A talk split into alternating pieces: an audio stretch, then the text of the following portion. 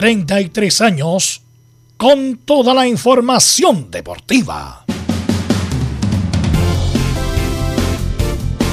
Vivimos el deporte con la pasión de los que saben. Estadio en Portales ya está en el aire con toda la emoción del deporte. Comentarios: Carlos Alberto Bravo, Velos Bravo, Leonardo Mora, Camilo Vicencio, René de la Rosa y Giovanni Castiglione. Reporteros: Luis Felipe Castañeda, Nicolás Gatica, Felipe Holguín, Laurencio Valderrama, Juan Pedro Hidalgo, Rodrigo Jara, Rodrigo Vergara y Alfonso Zúñiga. Producción: Laurencio Valderrama y Nicolás Gatica. Edición: Leonardo Mora. Dirección: Carlos Alberto Bravo. Estadio en Portales es una presentación de Ahumada Comercial y Compañía Limitada. Expertos en termolaminados decorativos de alta presión. Hola, hola, ¿qué tal? Buenas tardes, ¿cómo le va? Bienvenida, bienvenido a Estadio Portales, 8 de septiembre del 2021. Chile viaja a Barranquilla, Lazarte abre la puerta para Vidal como nueve falso.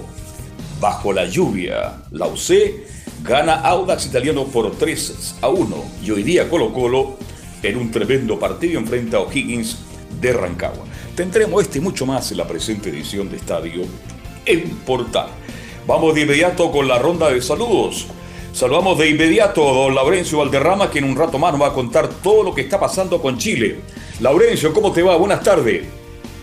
Buenas tardes, don Carlos Alberto, para usted y para todos quienes nos escuchan en Estadio Portales Edición Central a poco más de 24 horas del trascendental partido de Chile ante Colombia en Barranquilla. No solamente eh, habló desde la posibilidad Martín Lazarte de Arturo Vidal como nueve falsos, sino también de que están de que está muy, optimista con la recuperación de Charles Arangui, que es la única duda del partido eh, ante Colombia. Y por cierto, también eh, se mostró eh, optimista pese a las dudas sobre la clasificación al Mundial de Qatar. Escucharemos la palabra de Martín Lanzarte y también tendremos una pincelada de las colonias con la goleada de la Unión Española ante Milipilla y la, y la derrota dolorosa del Auda italiano ante Católica para los hinchas tanos. Estimas en Estadio Portales. Perfecto, muchas gracias Laurencio y saludamos de inmediato a Nicolás Gatica que nos va a contar todas las novedades en Colo Colo. Nicolás, ¿cómo estás? Buenas tardes. Buenas tardes a todas las sintonías de Estadio en Portales. Claro, Colo Colo se preparan para enfrentar esta tarde a las 18 horas O'Higgins de Rancagua. Será la transmisión de Estadio en Portales, por supuesto. Vamos a ver quiénes son los citados por parte del técnico Gustavo Quinteros y, por cierto, la posible formación del cuadro colocolino que, claro, ya sabe el resultado de Audax, que es bueno. Hay que ver qué pasa con la calera con Wander, que seguramente ganará calera y ahí tendrá la presión en el partido de la tarde y sabremos que está el tema de los refuerzos. Perfecto, muchas gracias Nicolás Gatico. Y anoche bajo la lluvia, en un muy buen partido, la Católica le gana 3 a 1 a Auda y hace fuertes declaraciones. Gutiérrez, le preguntamos a Luis Felipe Castañeda. Muy buenas tardes, Carlos Alberto. Un saludo a toda la gente que nos escucha en Estadio Portales. El día de ayer la Católica con lluvia gustó y ganó por 3 a 1 al Audax italiano, San Carlos de Apoquindo y se volvió a meter en la pelea por el título. Tendremos las declaraciones del DT debutante Cristian Paulucci, quien se mostró muy conforme por lo hecho el día de ayer. Perfecto, muchas gracias. También tendremos informe con Rodrigo Jara, así que vamos a estar muy atentos a toda la información de estadio en Portales. Vamos con nuestros estelares. Leonardo Isaac, ¿cómo está usted? Buenas tardes. ¿Cómo le va, Carlos? Buenas tardes, pero primero saludemos a Rodrigo Jara, porque nos quiere ah, contar las novedades. Yo pensé que usted sabe por qué no lo quiso saludar. Yo pensé pues que estaba. Está don Rodrigo Jara para nos saludar. ¿Cómo está, Rodrigo? Buenas tardes. ¿Qué tal amigos de Estadio Portales? Vamos a contarles hoy en el reporte de Curicó Unido toda la actualidad de lo que ocurrió en Antofagasta, pero con la mirada curicana como siempre. Vamos a tener al presidente del cuadro albirrojo declarando, Freddy Palma, también estará con nosotros Ronald de la Fuente que nos entregó su visión sobre el cotejo jugado en el Calvo y Bascuñán y también hará lo mismo, por supuesto, el técnico curicano Damián Muñoz. Todo esto en la presente edición de Estadio Portales. Y yo por mi parte le cuento que ayer lo decíamos, pues, ¿ah? Junior Fernández. Y ya está en Santiago. Hace casi 45 minutos ya pisó suelo nacional Antenor Junior Fernández da Silva Vitoria. Tiene que hacer 7 días de cuarentena y estaría listo para jugar el Superclásico. De eso vamos a hablar más adelante en el bloque de la Universidad de Chile y además contar la conferencia de prensa de Paula Arangui que habló hoy día en el CDA. Está entonces a pasos de firmar por la. Ojalá que llegue la presión Auber. ¿ah? No se la haya que el lápiz por otro lado. Bueno, vamos a hablar y esto y mucho más en la presente edición de Estadio Portales. Atención Chile y el mundo. Titulares que lee Nicolás Ignacio Gatica López. Ah, perdón, pero perdón. Sí, pues le quedan dos personas por, por Camilo Vicés. Está por ahí Camilo. Sí, muy buenas tardes, Carlos, para usted y todos los auditores de Estadio en Portales. Sí, me gusta. Oye, ¿cómo llovió anoche en San Carlos? ¿ah? Se largó la lluvia en un momento dado, pero impresionante, ¿ah? Quedó mojado el Vitaminator, bueno, todos los jugadores, pero eh, buen partido entonces el de la Católica. El primer tiempo gustó mucho, eh, hubo una mejoría. Y con respecto a lo de la selección, me gusta la opción de Vidal de 9, ya lo profundizamos. Oiga, no, creo que esté con nosotros hoy día el profesor eh, de La Rosa. ¿Ah? Está para que lo salude. Por eso, ¿eh? Juan Segura decía una, mi abuelita, vive 100 años. Qué alegría de presentar al ex árbitro FIFA y profesor de profesores, don René de la Rosa. Buenas tardes. ¿Cómo está? Buenas tardes, don Carlos, a todos los oyentes y a todo el equipo en este día. Ya estaremos con René. Ya. Volveremos en un ratito más. Va a ser el nuevo el contacto. Pero ahora sí. Ahora sí está René. Ahora, René, ¿cómo estás? Mire, se, le, justo se le cortó el satélite. Estuvo todo el rato escuchando. claro, parece que cargó pocos minutos. ¿eh? Claro, ahí está, a ver, René. Sí, sí, sí, eh, escuché todo, no se escuchó nada de lo que, lo que parece. Ahora sí te escuchamos bien, René. No, un saludo a todo el equipo, a todos los oyentes de Don Carlos, en este día tan agradable, soleado después de la que hemos terminado un juego que no esperábamos, pero ya estamos aquí. Bien, vamos a mejorar ese contacto para cuando ya entremos en materia con René, lo escuchemos en forma nítida como la afición deportiva, vieja frase, lo quiere escuchar. Y ahora sí, titulares, Nicolás Gatica. Claro, y comenzamos con la selección que, bueno, tras las palabras de Martín Lazarte, como adelantó Laurencio, va a viajar a Barranquilla para jugar mañana ante los locales. Por cierto, la duda sigue estando en los jugadores de ataque. No vamos al caso de este historiado partido Brasil-Argentina suspendido el domingo desde la AFA. Están convencidos que se le dará el partido a su favor. En otro tema, ayer se dio a conocer que FIFA prohibiría hasta condicional esto a los clubes ingleses poner este fin de semana a los jugadores que no fueron cedidos a sus selecciones. Con esto, en el caso de Chile, Seirralte y Bren Brereton no podrían ver acción este fin de semana en el retorno de las competencias europeas. Ya en el fútbol chileno ayer, día de anuncios en Primera A y Primera B con salida y llegada de técnicos. En Primera División, Deporte La Serena eligió como sucesor del Chueco Ponce en la banca A Ivo Basay. En el ascenso Cobreloa anunció la salida Rodrigo Meléndez por malos resultados y además mal manejo del camarín. Mientras que Barnechea anunció la salida por temas personales de Héctor Adomaitis. En lo futbolístico, tras la victoria del ausente Audax y a la espera del duelo entre Calera y Wander, Colo Colo podría volver a quedar puntero en solitario. La U, claro que podría haber sido alcanzada por Unión Española, finalmente así fue, ya que ganó el cuadro hispano, pero no por Antofagasta, que solo igualó ante Curicó. Los que no aprovecharon de avanzar posiciones fueron justamente Melipilla, que fue goleado por Unión, y Caler y Curicó, que igualó en el norte y se mantiene en zona de promoción y descenso directo respectivamente. Y en uno de chilenos por el mundo, Humberto Chupete Suazo, con 40 años, tuvo su estreno en el Rayados Expansión de la Segunda División Mexicana. Esto es la final del Monterrey con una gran ovación por parte de los hinchas y también algo especial de su familia que estaba ahí presente en el estadio. Esto y más en Estadio en Portal. Perfecto, muchas gracias Nicolás Gatica y vamos de inmediato a entrar en materia. antes de ir ya con Chile, Leonardo y René de la Rosa. Oiga, vuelve Basaya después de cuánto, un año sin dirigir, vuelve Basaya entonces a la cuarta región. Casi un año, porque se fue en noviembre de Palestino, así que sí, tuvo casi un año fuera de las canchas. Bien, que tenga suerte, es un buen técnico Basaya, lo ha demostrado, un tipo enérgico, un tipo muy, a ver, frontal, un tipo muy disciplinado y yo creo que le puede hacer bien a Deporte La Serena y digamos que Miguel Ponce tampoco lo hizo mal. Bueno, se le fueron una serie de jugadores y el equipo fue perdiendo potencialidad. Bueno, y al final el Choco Ponce tuvo que dar un paso al costado. Bien, nos metemos antes de ir ya con el informe completo que nos va a entregar Laurencio Valderrama de, de lo que va a pasar con Chile. ¿Cómo lo ve usted, don René de la Rosa? ¿Y cómo recibe esta información de que a lo mejor Vidal sería el nueve falso para enfrentar a Colombia, René de la Rosa? La verdad, don Carlos, eh, después de haber visto a Chile en, los partidos ya jugados, la verdad tengo bastante fe. Eh, en primera instancia, la verdad no la tenía, por la cantidad de jugadores que, faltaban. Eh, bueno, el problema que tenemos es de delanteros y yo creo que es una buena opción. Vidal siempre un hombre gol, a pesar de su posición, pero puede ser un 9 falso que, perfectamente puede dar sorpresa a un difícil equipo eh, colombiano. Oiga, como usted no estuvo el lunes, lamentablemente, le tengo que hacer la pregunta. Este, para usted, como ex árbitro FIFA, ¿fue o no penal el que le cometieron a Vidal? Para mí no, don Carlos. Lamentablemente eh, eh, lo vi en varias ocasiones, lo vi en situ y para mí no fue penal, don Carlos. Vale decir, ¿y qué nota? Yo considero que el árbitro arbitró muy bien, muy bien. No sé, yo le pongo una buena nota, no sé cuál es usted, el hombre, el especialista. No, sí, eh, se mantuvo, eh, bueno, yo creo que tuvo bastante criterio en diferentes jugadas, no se demostró ninguna eh, ¿cómo se puede decir?, alguna duda en sus decisiones, así que para mí también fue un excelente arbitraje. ¿En qué sentido? No sé si excelente, pero eh, pasó inadvertido y eso es lo importante.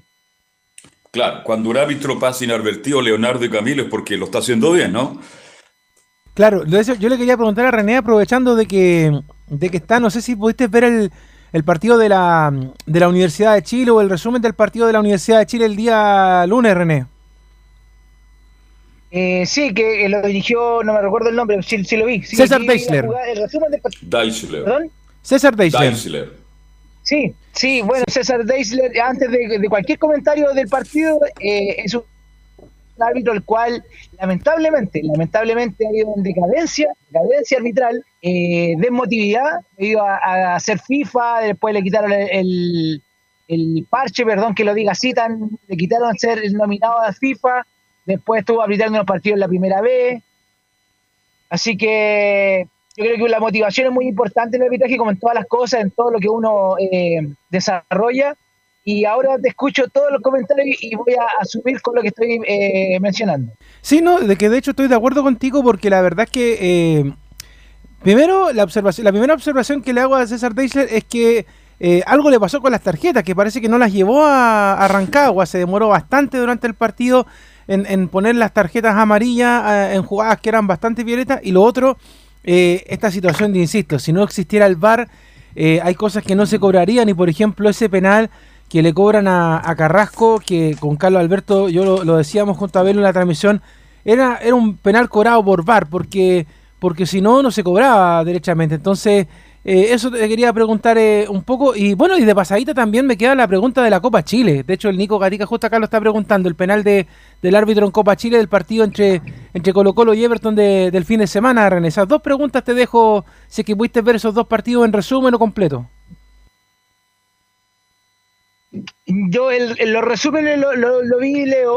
Eh, bueno, con lo del penal de César Deiler, efectivamente, ahora ya no se puede como lo hemos mencionado en, reiteradas ocasiones que los amantes del fútbol antiguo, que me puedo incluir, eh, deja mucho, ya no sabemos si un árbitro es bueno, malo, asertivo, tiene personalidad, no tiene personalidad en sancionar, así que el VAR ha quitado mucho. Yo he escuchado varios comentarios de futbolistas, de futbolistas de la escuela antigua, que se puede decir, y no está ninguno de acuerdo con el asunto del VAR, porque perdió la esencia ya sea eh, del gol, ya sea de, la, eh, de los penales, de los no penales, eh, es, ese grito de gol que se, se veía ya no, no, es lo mismo. Así que no es un tema largo. Bien, este, la pregunta que te hacía Leonardo, perdón, René, este, y yo comparto con Leonardo, y lo dijimos en la transmisión, es un penal de VAR. Sin VAR ese penal creo yo que no se cobra la falta de Carrasco en el partido de la U con Deporte La Serena. Sí, es algo que, en jugar en sitio no, no, se cobra.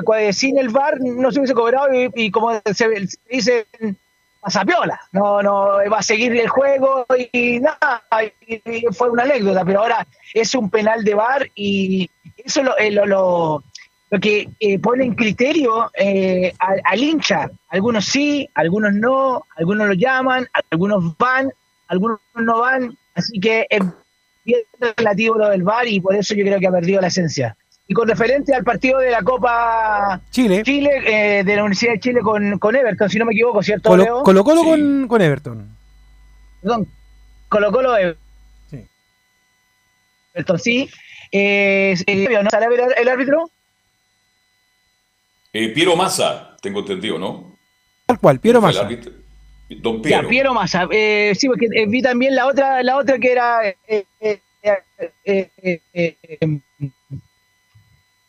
en este caso el otro árbitro que mencioné. Bueno, Piero está en la misma condición de Leisler, la misma condición, la misma, la misma. Lamentablemente Piero ha perdido credibilidad en su arbitraje, ha perdido personalidad, han visto que jóvenes ya lo están pasando, eh, y tiene, yo creo que eh, le falta la personalidad que, tiene que relucir. Piero es mi amigo, con él todo el tema, todo su Mm, ya. Vamos a ver si lo podemos retomar por la vía telefónica porque se nos está... Por ahí sale más mejor, como decía Leonela. Claro, porque donde está en movimiento no, no se le escucha, pero queríamos saber acerca también de, de, esa jugada que, que, que se, que, también fue polémica. Y no sé si Camilo tendrá alguna polémica del partido de, anoche también de la Católica ante, ante el equipo de Audax Italiano en San Carlos de Apoquindo, aunque la verdad es que con la lluvia y todo, eh, no, sé qué, polémica podría haber ocurrido. De hecho, yo creo que querían terminar el partido rapidito anoche en, San Carlos. ¿Mm? Ahora sí tenemos, ahora sí te escuchamos bien, René. ¿Perdón? Ahora sí te escuchamos bien, René. Sí, eh, lo que comentaba con Piero, eh, lamentablemente Piero ha perdido un poquito la credibilidad, eh, al igual que César Reisler, y cuando Jorge Osorio lo necesita, lamentablemente no ha estado a la altura. y eso habla muy mal de ellos en realidad en sí, porque la gente joven que le ha dado la oportunidad a Jorge han dado mejor resultado que los antiguos y yo creo que eso ha pasado la cuenta a ambos árbitros, a César y a Piero y a todos los antiguos. Pero René, ¿por, qué se le da por qué se le da entonces la final de la Copa Chile a Piero Massa siendo que es un partido tan importante, tan relevante en este caso entre Colo Colo y Everton? La verdad, eh, la verdad, Leo, mira, eh, es bien relativo eh, la designación. No la toma solamente Jorge, la toma es eh, acompañado por eh, Juan Maturana, Manuel Rodríguez, que son miembros de la comisión de arbitraje actual, pero cometen errores, eh, yo creo que conversan ahí y premiémoslo en el sentido que por su antigüedad piensan que van, van a dar buenos resultados, y lamentablemente no es así, con el dolor de mi corazón lo digo yo porque a mí también me hubiese gustado ser árbitro antiguo y que me llamen a una final de la Copa Chile después de estar castigado o fuera, eh, sería motivante. Eh, y es motivante, pero lamentablemente no han estado a la altura. Imagínate, es un premio para mí y no han dado a la altura. Ahora, eh, René, usted si le fuera tocado arbitrar el partido de Colo Colo Everton, ¿cobra el penal de, de amor o no? Perdón, don Carlos, no le entendí la última parte. Si usted fuera sido el árbitro del juego entre Colo Colo Everton, final Copa Chile, Estadio Fiscal de Talca, eh, ¿Hubo mano de amor en esa pelota que reclamó tanto Everton de Viña del Mar? No sé si viste la, jugada, René. Sí, no, sí vi la jugada. La verdad, eh, para mí, para mí, en la jugada, eh, en repetición, yo sancionaría la mano.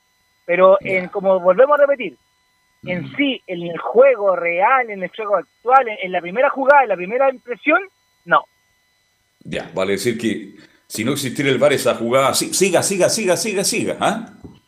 Lo, que hemos mencionado en jugadas anteriores, eh, lo que ha perjudicado o ha beneficiado también a equipos, eh, el VAR en realidad es súper relativo, es súper relativo. Y yo comparto quizás el día de mañana, y ustedes a lo mejor se pueden reír, el día de mañana yo estoy en el VAR y estoy hablando contra el VAR, pero las circunstancias de la vida no, han dicho que no, todavía no, y pero me gustaría participar en algún minuto pero como FIFA no ha modificado esa, esa, relación, pero tarde o temprano van a llegar los viejos antiguos, en el sentido, y me incluyo, eh, aportando más, más que eh, poniendo en duda alguna jugada y favoreciendo al, al, árbitro que está en el campo de juego porque se le hace bastante difícil manejar el VAR, los jugadores, cuatro personas que le hablan y más encima, sabiendo que después los audios van a salir a la voz eh, pública y demostrar el error, hay que pensarlo bastante, hay que estar ahí con el pito en la mano y con las tarjetas, como bien lo dice Leo, que César no llevó en esa ocasión y llevó a, a, mal arbitraje. Claro, y de hecho también, por ejemplo, Juan Pedro acá agrega lo que pasó ayer en el partido entre el CDA y Curicó, un penal no cobrado al, cuadro albirrojo. En general, ¿sabes qué? Hay, algo está pasando, René, pero que en las últimas semanas, en general, he visto a todo el arbitraje que está como muy bajo. Yo no sé si eh, tendrán algo que reclamar, eh, que uno tiene que leer entre líneas, porque la verdad es que, mm, de hecho, eh, una cosa que me ha llamado la atención un poco en este tiempo es que han dejado de ir al bar, en primer lugar. De hecho, eh, Bascuñán la semana pasada me acuerdo que dejó una jugada que eh, nosotros la vimos en la transmisión con Carlos Alberto Bravo eh, y dijimos, por ejemplo, ese penal que le, que le dan a la Universidad de Chile ante Huachipato y que ahí uno decía, a ver, había que ir al bar. Y no fue al bar y le dio el gol a la Universidad de Chile que le hace el empate a Huachipato. Y para mí, de verdad, y yo sé que muchos me van a querer matar, pero fue bien injusto. Esa jugada debería haberla ido a ver al bar y así como él, hay muchos árbitros que esta última semana han dejado de ir a ver al bar, eh, más allá de la intercomunicación que les dan entre medio, pero como que mm, eh, se mandan la gran justamente Piro Massa, eh, confirmo la jugada, no hay penal. Entonces como que algo está pasando, no sé si hay molestia, no sé si tú lo sabes de, parte de tus colegas árbitros, René, de que este tema del VAR también muchas veces como que termina choreando porque el partido se para, los relatores no pueden gritar los goles, hay jugadas que deberían cobrar si no se cobran, hay otras que no deberían cobrar si se cobran igual. Entonces yo creo que, que algo pasa ahí. No hay uniformidad. La palabra no hay uniformidad. Eh, Te puedo comentar una incidencia, Leo, y para todos los oyentes de Estadio Portales, que están, de hecho, de hecho, hoy a las 7 y fracción, comenzando a las eh, 8 de la mañana, todos los instructores de FIFA que, que comandan, bueno, en este caso Patricio Basolto están en, en, curso, en, mejoramiento del VAR, eh, instruyendo a los árbitros. Eh, recordemos que todos los eh, árbitros árbitros activos, sean de una división, sean de primera vez, sean de segunda división, lo están instruyendo porque ellos ya palpan y, saben, ellos reciben llamados de muchos dirigentes, especialmente de alto rango a la comisión, y yo creo que ya están preocupados y el nivel del arbitraje chileno, lamentablemente, eh, digan lo que digo, por árbitros antiguos que llegan, llegan con mucha experiencia, perdón, ha bajado y ha sobresalido los árbitros nuevos, los cuales están más incorporándose con la, con la tecnología. Yo digo que eh, todos podemos aprender, pero hay que... Hay Yo quiero hacerle dos preguntas. Hay una eh, marcha blanca, este la cual ya, ya pasó hace rato. René, ayer Velo me decía, a lo mejor para lo justo, y tú me lo ibas a calar, a ver, cuando hay alguna duda al respecto y Daría le dice no es penal, si no le dan la orden de ir al monitor, el árbitro no puede tomar su propia determinación. No, yo quiero, yo quiero ver el bar o eso viene de arriba solamente. Solamente, a ver, eh, el procedimiento y lo, y lo ratifico porque es la realidad. El VAR invita al árbitro, lo invita. Carlos, perdón que lo tutee, Carlos. Sí, dale nomás, por favor. Te eso, el don sale muy feo en radio. Hay, algo extraño, pero no el, el VAR no puede decir penal a favor o en contra. No, no, no. Él insinúa una jugada que el cual el árbitro eh, tiene que revisar.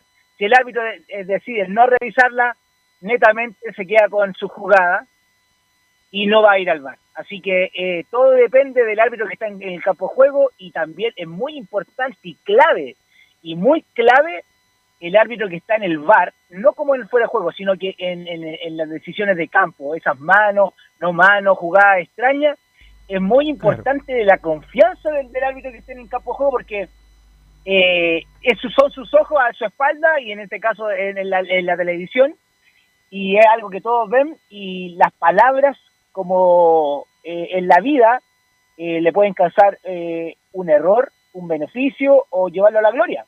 Así que recordemos que los audios que salgan a la voz pública es algo súper grave y que el árbitro lo piensa cuando está en la cancha y piensa lo que está hablando.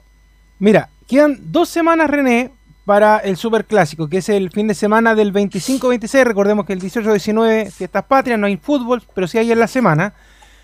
Si te preguntara ahora, René, ¿quién debería arbitrar el Super Clásico en Rancagua entre la U y Colo Colo? Con todo, con todo lo que tú me has conversado recién, de que hay árbitros nuevos que están más preparados y lo que hemos hablado de los árbitros supuestamente experimentados, ¿quién a tu criterio debería ser el duelo de ese Super Clásico?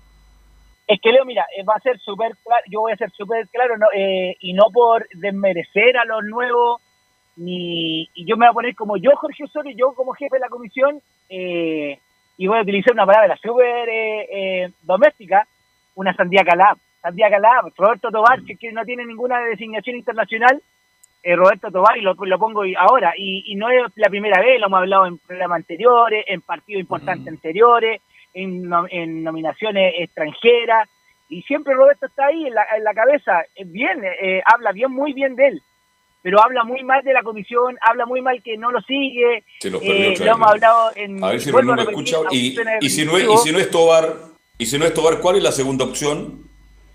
La segunda opción, yo me, me la juego, yo me la voy a jugar con eh, un árbitro sin parche, sin parche. Puede ser un cabero, que anda muy bien, puede ser un Lara, pero son gente que están recién, eh, no sé si yo como jefe de comisión voy a querer quemarlo, porque esa es la palabra. Es que pues. René va a tener que llegar un momento en que van a tener que darle a un árbitro nuevo el foguearse, o sea... Así como lo han hecho con las damas, con las damas que han, mandado en clásico, eh, y, que son eh, van a formar parte de la historia, porque en realidad nunca se veía eso.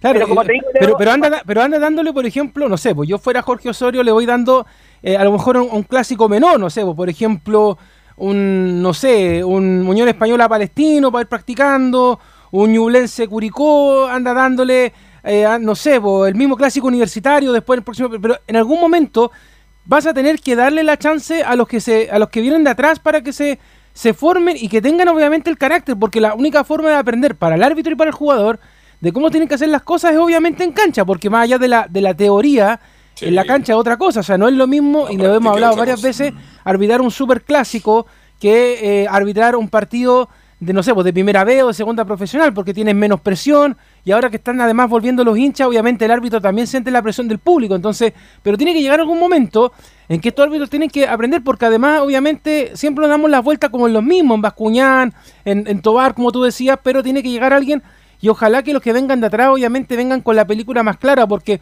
el, el, el VAR tiene distintos criterios y eso como que lo hemos discutido entre todos los periodistas de Estadio Portales, como que para una jugada así, después la misma jugada en el otro arco no es lo mismo, no la cobran.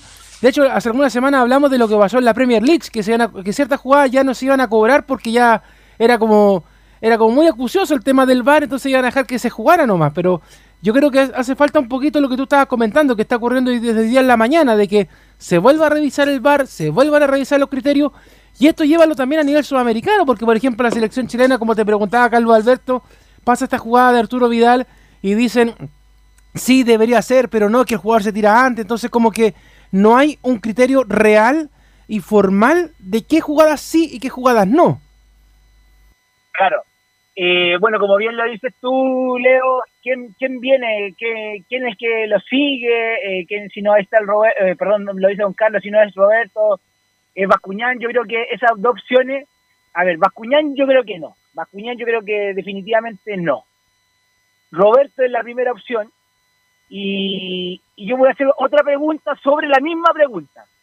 Memoricemos los árbitros que están, que son FIFA en este minuto si nosotros nos encanta el fútbol y sabemos de fútbol, lo tendríamos, lo tendríamos en la mente. Pero está Felipe González, que el cual no, no creo que habite un clásico. Está Piero, está Béjar, está, perdón, eh, Garay. Y, pero no, la verdad, la verdad, y va a sonar súper duro lo que voy a decir, no existen en el arbitraje chileno internacional tampoco. Eh, una hermosilla, no sé, eh, por eso yo destaco la gente que está subiendo, no, no va a mandar a sí. tampoco a un clásico. Eh, eh, no lo Claro, de hecho, los que están como árbitro FIFA, Julio Bascuñán, Eduardo Gamboa, Roberto Tobar, Ángelo Hermosilla, Piero Massa, Felipe González, Cristian Garay. Esos son todos los FIFA. Ninguno está a la altura de un clásico en este minuto. En efectivo, después de Roberto, y ahí para abajo. Bascuñán, y lamentablemente no hay más carta, por lo que decía don Carlos, que es una persona que ya tiene mucha experiencia en el fútbol y muchos comentarios, conoce árbitros, sabe el rubro. Antes había un abanico de árbitros que podían arbitrar un clásico. sí, habían cinco y hasta seis árbitros. Pero René, te quiero hacer una pregunta.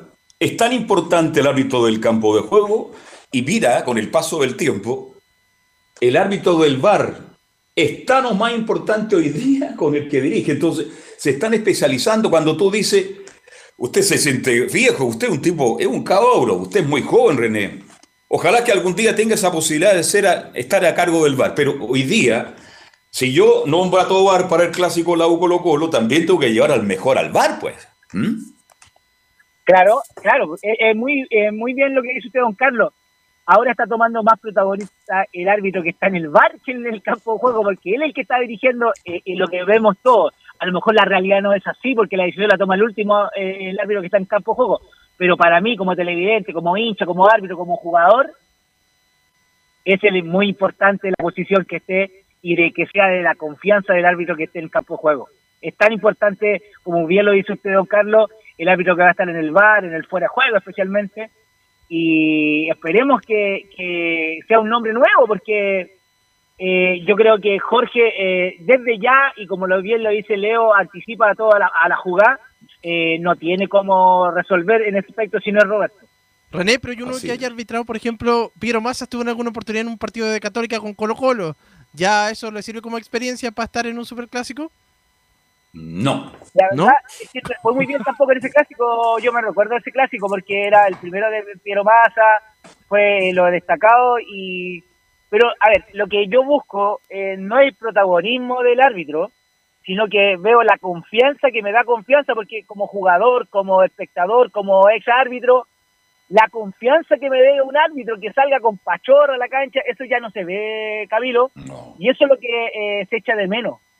Eh, la estampa del árbitro, eh, la posibilidad de, de, sancionar algo que, que, él lo cobre, no se lo cobre el bar, eso ya no se ve.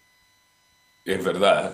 Yo cuando veía salir antiguamente, cuando narraba el fútbol en Argentina, este, yo veía salir a Castrilli. Oye, todos los jugadores ya entraban con mucho respeto. Y en Chile pasó con Carlos Robles Padre, pasó por ahí con Imperatorio Marcone, con una serie de ex árbitros. Y hoy día tiene razón, René, ¿eh? como que el árbitro va preocupado ahora por el público que volvió, por los jugadores que tampoco aportan. ¿eh? Porque si hay una liga en el mundo donde se reclama todo, es la chilena. Ya creo que los jugadores ya es demasiado lo que reclaman, reclaman absolutamente todo. Y más encima le agregamos René el VAR, entonces el árbitro entra muy presionado para dirigir todos los fines de semana. Sí, lamentablemente ese ese ese punto, don Carlos, es más importante. Es más importante la credibilidad del árbitro dentro, fuera y, antes de o después de, del, partido. Así que esperemos, esperemos que tome una buena resolución eh, Jorge con un difícil partido. Bien, ¿algo le quieren preguntar más a don René, Leonardo, Camilo? No, yo solamente le agregaría de que no solamente eh, hay que preocuparse de los partidos clase A, como se dice, sino que en general de todos los partidos, porque obviamente, por ejemplo, eh, a, los equipos que están en la parte baja, Wanderers, Palestino, Curicó, etcétera, eh, a ellos también les interesa que haya un buen arbitraje, porque cada punto para ellos es vital. Y por otro lado, los que no solamente están en la parte alta o los equipos de, la capital, también, por ejemplo, que están peleando para un cupo en la Copa Sudamericana, en la Copa Libertadores, ellos también necesitan un buen arbitraje. O sea, en general el fútbol necesita un buen arbitraje, de que, de que eh, y cuando uno habla de un buen arbitraje, y esto es raro, ¿ah? cuando justamente no se habla del árbitro. Hay un buen arbitraje. sí, sí, sí, y ahora ya se habla más del bar y todo eso. Bueno, espero verlo pronto en el bar, pues, sobre todo ahora en verano, para ir a tomar algo ahí con, con algunos cubitos, pues, ¿ah? Mínimo, mínimo. mínimo, ¿ah? Espero que tenga la oportunidad René La Rosa algún día para estar ahí, porque creo que, además usted es muy joven todavía, puede entregar mucho más, más allá de su experiencia, puede entregar otras cosas que se manejan con la tecnología, que es muy importante en estos tiempos, René. Sí, por supuesto, don Carlos, le agradezco, le agradezco sus palabras, de verdad. Bien. Ya René, ha sido un agrado. Yo sé que usted tiene muchas actividades extra programáticas, así que le deseo que tenga un buen día, que lo pase bien. Y me imagino que el bien estará en los viernes musicales, usted, ¿no? Sí, por supuesto, por supuesto, don Carlos. Un saludo a todo, eh, a todo el equipo, a todos los oyentes de Portales y nos estamos comunicando el día viernes, si Dios lo quiere. Muy buenas tardes. Chao, chao, René de la Rosa, el ex árbitro FIFA. Bien, eh, muchachos, ¿nos metemos ya con la selección o hacemos pausa? Como hizo una, una periodista de Canal 13, hacemos pausa. Hagamos ¿Ah? pausa, pues, para que se prepare don Laurencio, pues. Perfecto. No se vaya de la audiencia. Hacemos pausa y ya viene Laurencio Valderrama.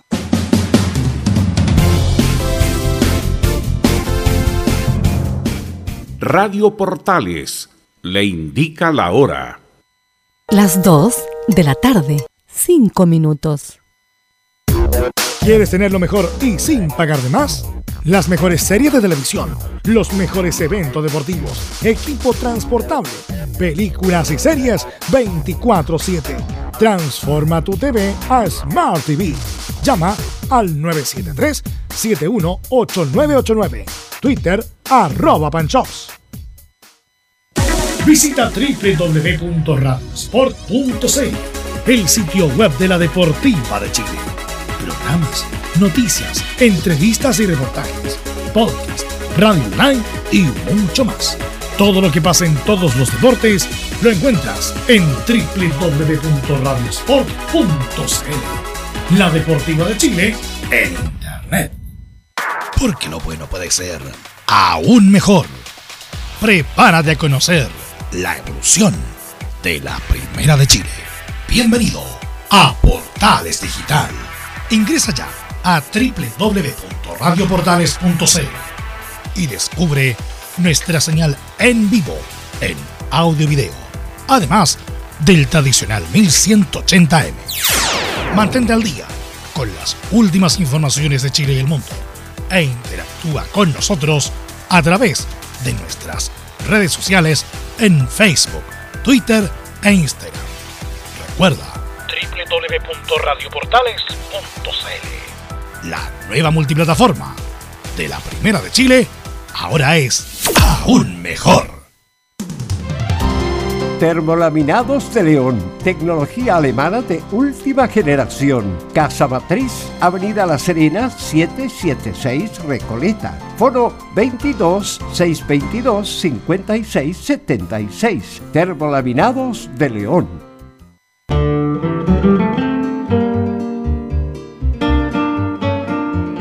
Nada más hermoso este mes que acercarse a la guitarra. Por sus cuerdas anda la historia patria, el canto de sus hijos, la esperanza de muchos. Todo cabe en esa caja soñadora. Radio Portales, en tu corazón, la primera de Chile, en el mes de la patria. entre Marco Grande y Marco Chico, media vuelta y vuelta completa. Escuchas Estadio en Portales, en su edición central. La primera de Chile, uniendo al país, de norte a sur. Ya estamos de vuelta, 14 horas con 7 minutos. Escuchaba ahí la voz de Selmiro, distinguido locutor ahí, ¿eh? anunciando que ya estamos prácticamente viviendo el 18 y pronto la primavera. Bien, pero lo más importante, eh, que lo que se nos viene es el próximo día jueves, así que ya tenemos el contacto con el destacado comunicador social, don Laurencio Valderrama. ¿Cómo va, Laurencio? Buenas tardes. Hola, ¿qué tal? Buenas tardes, don Carlos Alberto. Eh, renovamos el saludo eh, para usted y para todos quienes nos escuchan en Estadio Portal y justamente algo se nos olvidaba con consultarle ahí al gran René de la Rosa. Me hubiera gustado muchísimo saludarlo. Atendió hasta por Fonazo hoy día.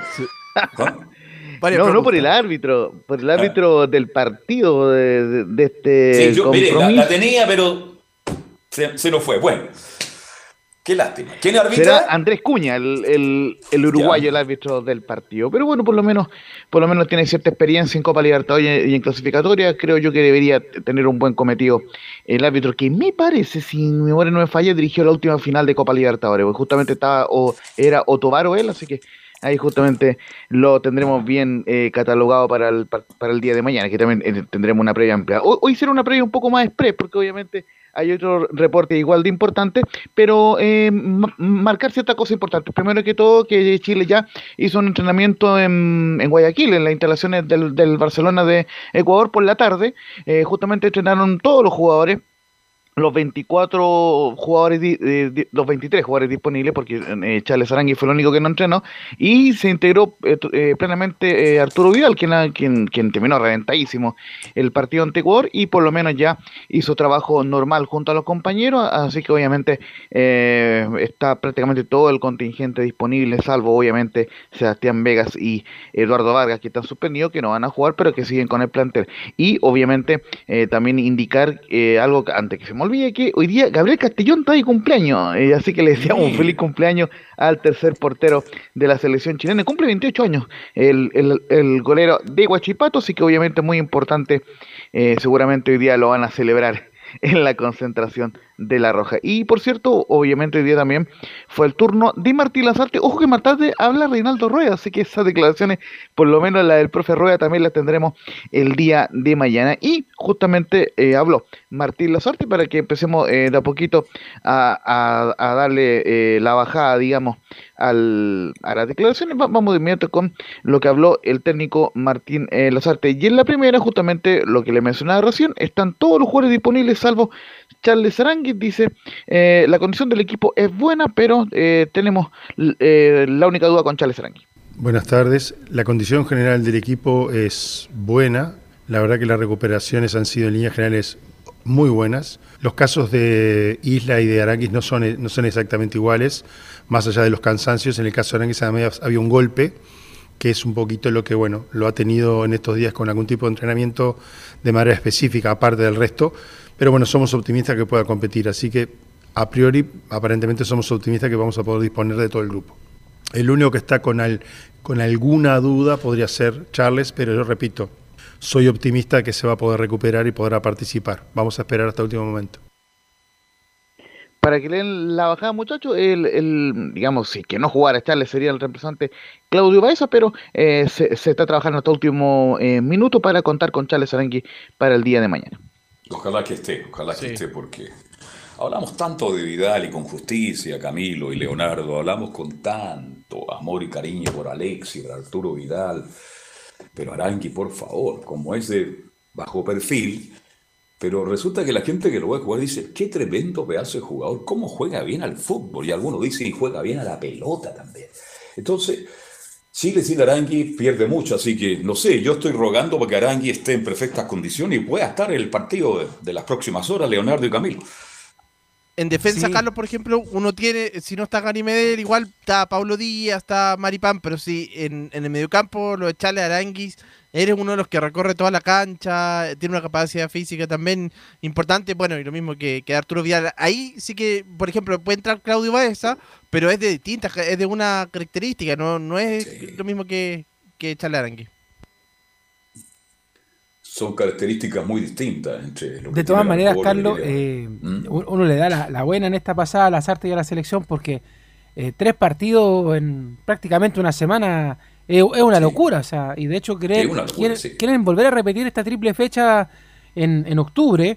Y, la verdad es que yo no sé si físicamente los jugadores, no solamente de Chile, sino que todas las selecciones les da para esto.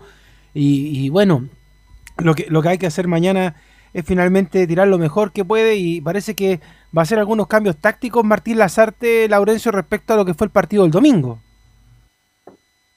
Sí, justamente, muchachos, eh, solamente eh, consignar al respecto un par de cosas, que lo de echarle araña un golpe en la rodilla, que se le inflamó la rodilla, y por eso se, se está trabajando, y de hecho eh, Arturo Vidal tiró una broma el día del lunes, como em, eh, en la concentración, como ironizando, que, que están recomponiendo ahí a, Charles Arangui. Y por cierto, que la, la, fecha triple será con ante Perú de local y ante Paraguay ante Perú Lima y, por supuesto eh, después los partidos ante Paraguay y hay un tercero que se me escapa ahora justamente, pero son tres partidos de local Venezuela. Eh, ante Venezuela. Ahí está. Eh, Perú Lima y Paraguay y Venezuela de local justamente, gracias Camilo, en la próxima fecha triple. Y justamente en el cambio... Leonardo, pero eso está por verse, pues todo lo que ocurrió con esta fecha. Sí. Parece que la Conmebol, FIFA, lo están, no están analizando, ¿ah? porque vamos a tener el mismo problema. Van a tres fechas Si el problema es la pandemia, porque los jugadores tienen que estar, después regresan a sus países, tienen que estar 5 o 6 días en cuarentena, entonces eso conlleva que los clubes no puedan tener a sus jugadores. Así que vamos a estar muy atentos a si serán dos o tres fechas las que se juegan en octubre. Justamente, y como, como lo preguntaba bien eh, Leo Mora, eh, si bien Martín Lazarte en la conferencia eh, ante una consulta dijo que no había problema en jugar con línea de 5 o línea de 4, siendo que a él le gusta más la línea de 4, eh, ya podemos decir que lo más probable es que Chile salga con línea de 4 en este partido y ya repasaremos la formación, pero con algunos cambios interesantes. O, si quiere la repasamos de inmediato como para que vayamos eh, analizando la, usted, manda, usted manda, Sí, justamente el, equipo chileno en, atención sobre todo al a lo que puedan eh, realizar eh, Juan Guillermo Cuadrado en, este partido, formaría y al recorrido eh, del Guaso y justamente el desgaste que, que, le provocaría jugar como lateral derecho, la formación sería un 4-1-4-1 con Claudio Bravo en portería, Paulo Díaz como lateral derecho, Gary Medel y Guillermo Maripán como defensa centrales y Eugenio Mena, quien vuelve al equipo, recordemos que tuvo ahí algún problema físico, como lateral izquierdo.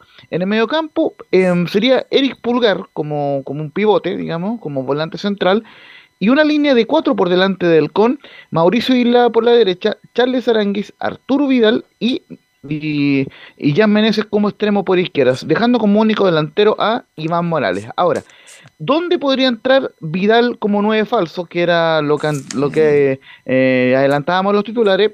La, última línea no, queda inalterable, con Bravo en portería, Díaz Medel, Maripanimena.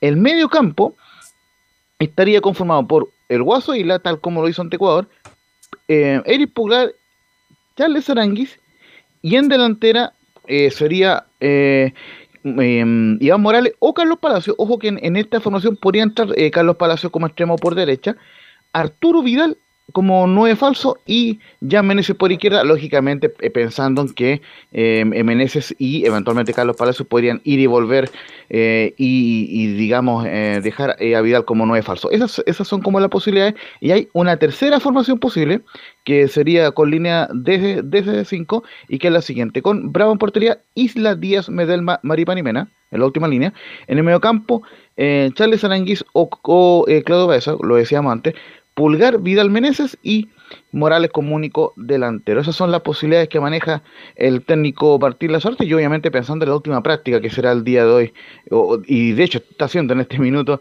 justamente antes de viajar a, a Barranquilla que ese viaje será a las 20 horas hora chilena y 18 horas colombiana. Bien, este, pero yo preguntaba y reitero, ¿ustedes ven alguna opción, Leonardo y Camilo, de que Arturo Vidal sea 9, un 9 falso? ¿Lo ven? Yo lo veo, ya jugó en el Barcelona en esa, en, e, esa posición en algún momento, igual él, es uno de los que más llegaba al área hasta hace poco tiempo, eh, uno de los que más venía desde atrás, usted sabe que está en todas partes de Arturo Vidal, es una alternativa. Vidal, hasta, hasta en la tribuna cuando juega. Exactamente, está en todos los sectores de la cancha, pero sí, es un, lo veo como factible. Usted y Leonardo, ¿tú cómo lo ves? Ah. O sea, a mí me gusta, eh, se, eh, se, ve bien eso, pero también me gusta la idea de jugar con ese hombre en punta. Ahora, los que van a estar en el medio campo tienen que estar bien metiditos y bien alimentando al hombre que se pueda quedar arriba solo. O sea, esa es como mi, mi, gran duda, porque lo que pasa es que, por ejemplo, y lo hablábamos ayer con Velus, eh, los hombres que, que llegaban arriba, en, en, el caso anterior, Vidal, Aranguis, eh, el mismo Guaso Isla, eh, trataban de alimentar al hombre que estaba arriba, pero no, no, lo, no lo lograban hacer. Pues, o sea, en este caso Eduardo Vargas, eh, a, Palacio, ellos no estaban muy bien metidos entre medio de los centrales para poder recibir los balones. O si vamos a dejar un solo hombre arriba, que el medio campo esté bien conectado, e incluso desde el medio campo se atreva incluso a lo mejor a pegarle un pelotazo largo que pueda complicar a, a Colombia. Quizás eso es lo que también podría servir. No sé si la Sarte lo habrá hecho en los trabajos, lo puede hacer hoy día en el, en el último entrenamiento, pero un poco por ahí va lo, mío, o sea, es quién va a convertir los goles. Por ejemplo, se le va a destinar a Morales, por ejemplo, a que él haga los goles, o incluso Morales y los que vengan de atrás para poder pegarle directamente al arco y no perder el tiempo en eso, porque cuando la U, o sea, perdón, cuando Chile no sabe quién va a pegarle a la pelota, también hay un tremendo problema, porque por ejemplo, si yo le digo a Vidal, Vidal, mira, pásate a 3, 4 jugadores del rival, en este caso Colombia, y pega al arco, Vidal lo va a hacer. Pero si tú a Vidal le dices, Vidal, tú tienes que llegar a la línea de fondo, centrar, enchegarle la pelota al compañero, y ese compañero, ese nombre, como insisto, póngale el nombre que usted quiera, Morales, eh, La Joyita, como dice el otro relator, el que usted quiera, ahí, Valencia, agregue el nombre de Luis Jiménez, el nombre que usted quiera, no va a estar compenetrado para marcar los goles, chuta, tremendo problema. a mí me gusta la idea del medio campo hiperpoblado, de, esos cinco hombres, pero, pero bien ordenado.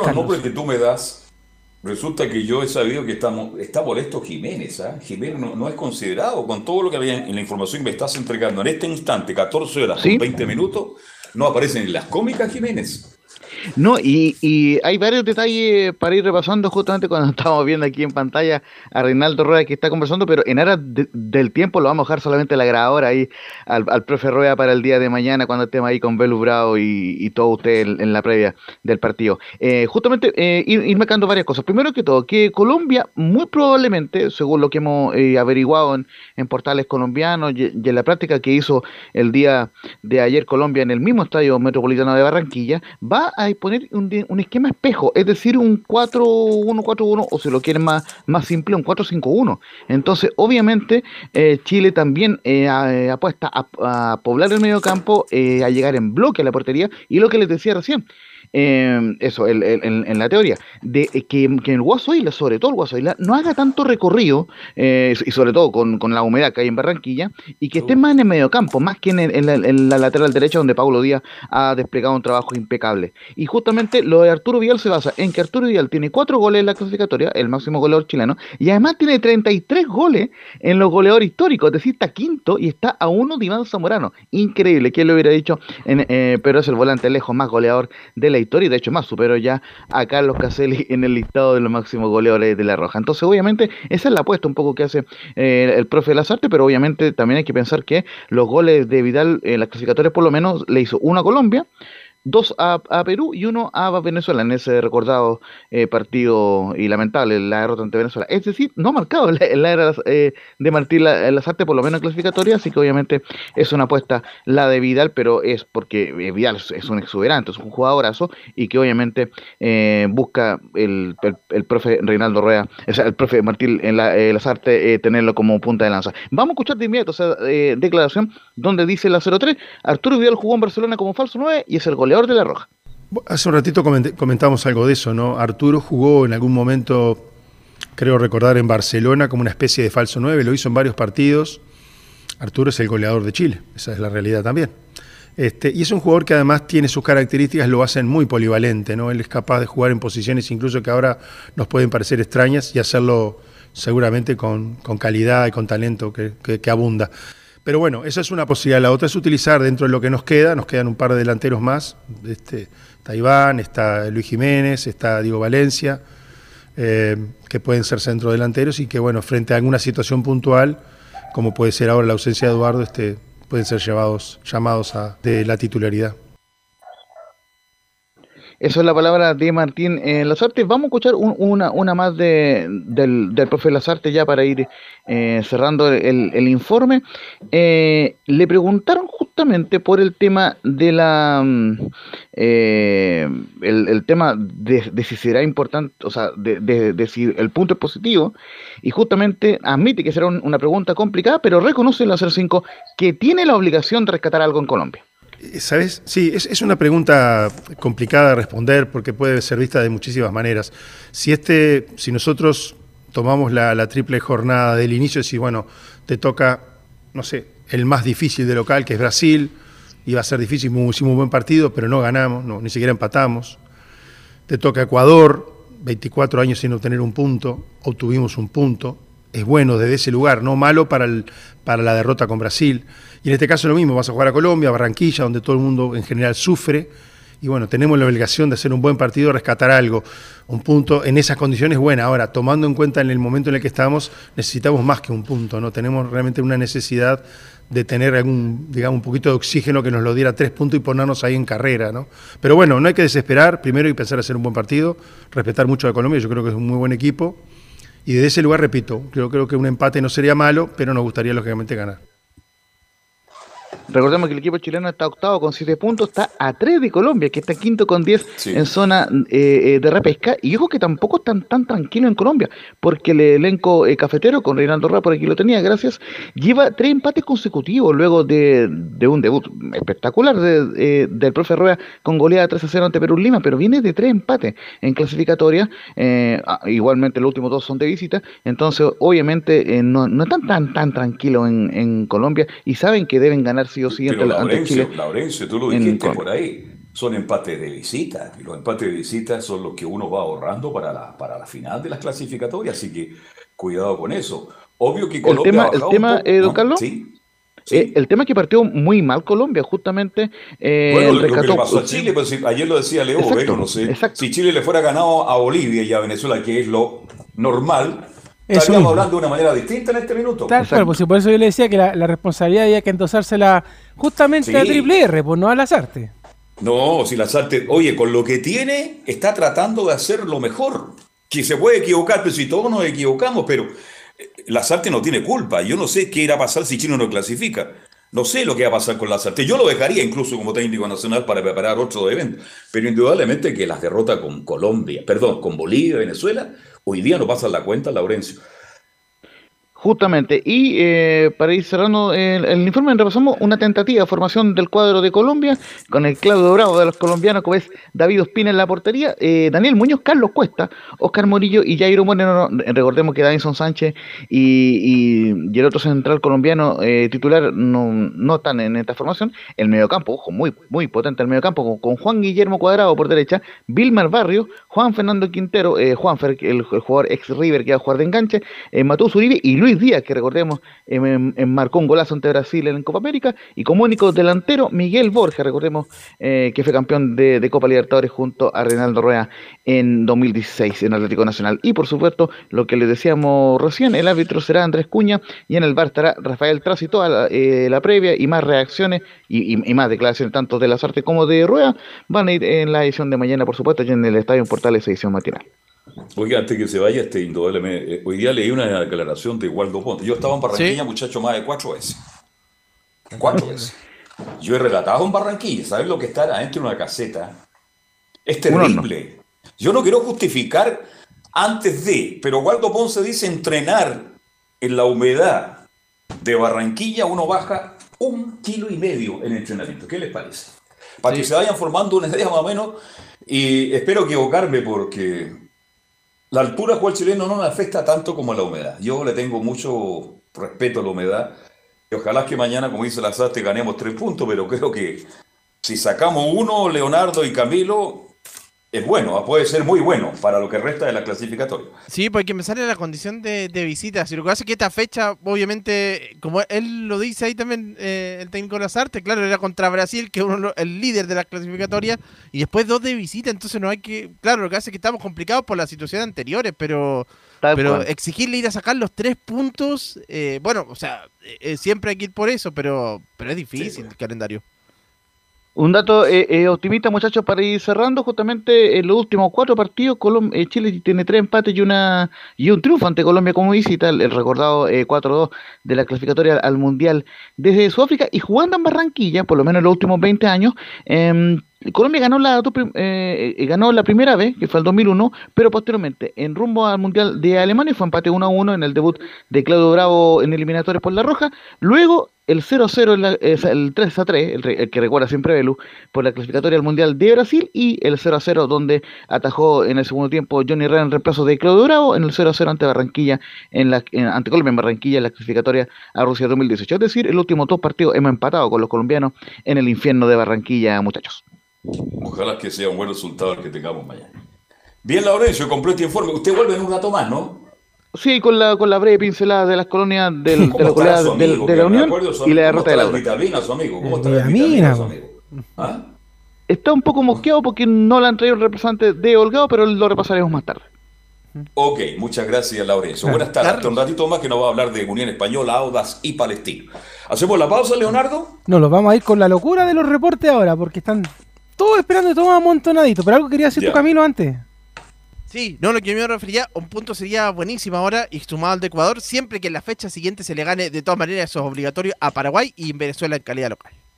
Ah, no, es que eso de, eso de Venezuela, pero de verdad que fue una locura. O sea, perder con Venezuela cuando pasó eh, es casi, es por decirlo de una manera imperdonable. Pero bueno, vamos con el trencito de reportes que tenemos ahora porque es una locura. En media hora van a entrar muchos reportes, partiendo por Juan Pedro Hidalgo, que nos va a contar lo que pasó ayer en el Calvo de Ascuñanes, no en el Teniente JP. ¿Cómo te va? Buenas tardes. Juan Pedro Hidalgo, con la información a esta hora de la tarde en la primera de Chile. Tiene que subir al canal, sí, para que no lo podamos escuchar. Sí, ojo, está ¿Ah? almorzando. ¿ah? Estaba armando la fonda, Juan Pedro Carlos, ¿ah? Ah, sí, ¿en qué lugar de Antofagasta? En, en Empanadas Titinas. En la fonda? ¿Ah? en, Empanadas Titinas estaban preparando ahí el, las fondas para. Dice que son muy buenas esas empanadas. Uy, ah, hay que puro probarlas cuando uno ande por allá por, Hola, hola, buenas. Podría tener una sucursal en Santiago, ¿eh? ¿No es cierto? Oh, saludo. Lo que pasa es que hay un incendio muy cerca de donde vivo, entonces está, al menos hace cinco minutos que se declaró una alarma de incendio a un pasaje donde estoy viviendo yo, por eso estábamos tomando atención a, la situación que se está viviendo en este momento acá en el sector norte de la ciudad de Antofagasta. Hasta el momento dos casas que están siendo afectadas por ya un incendio declarado en calle Solón Salas con Río Limarí, en el norte de la ciudad de Antofagasta, muy cerca de la Plaza Bicentenario, información en desarrollo que hay en este momento. Eh, antes de entrar al fútbol, ¿van a haber fonda en Antofagasta y al lado del estadio?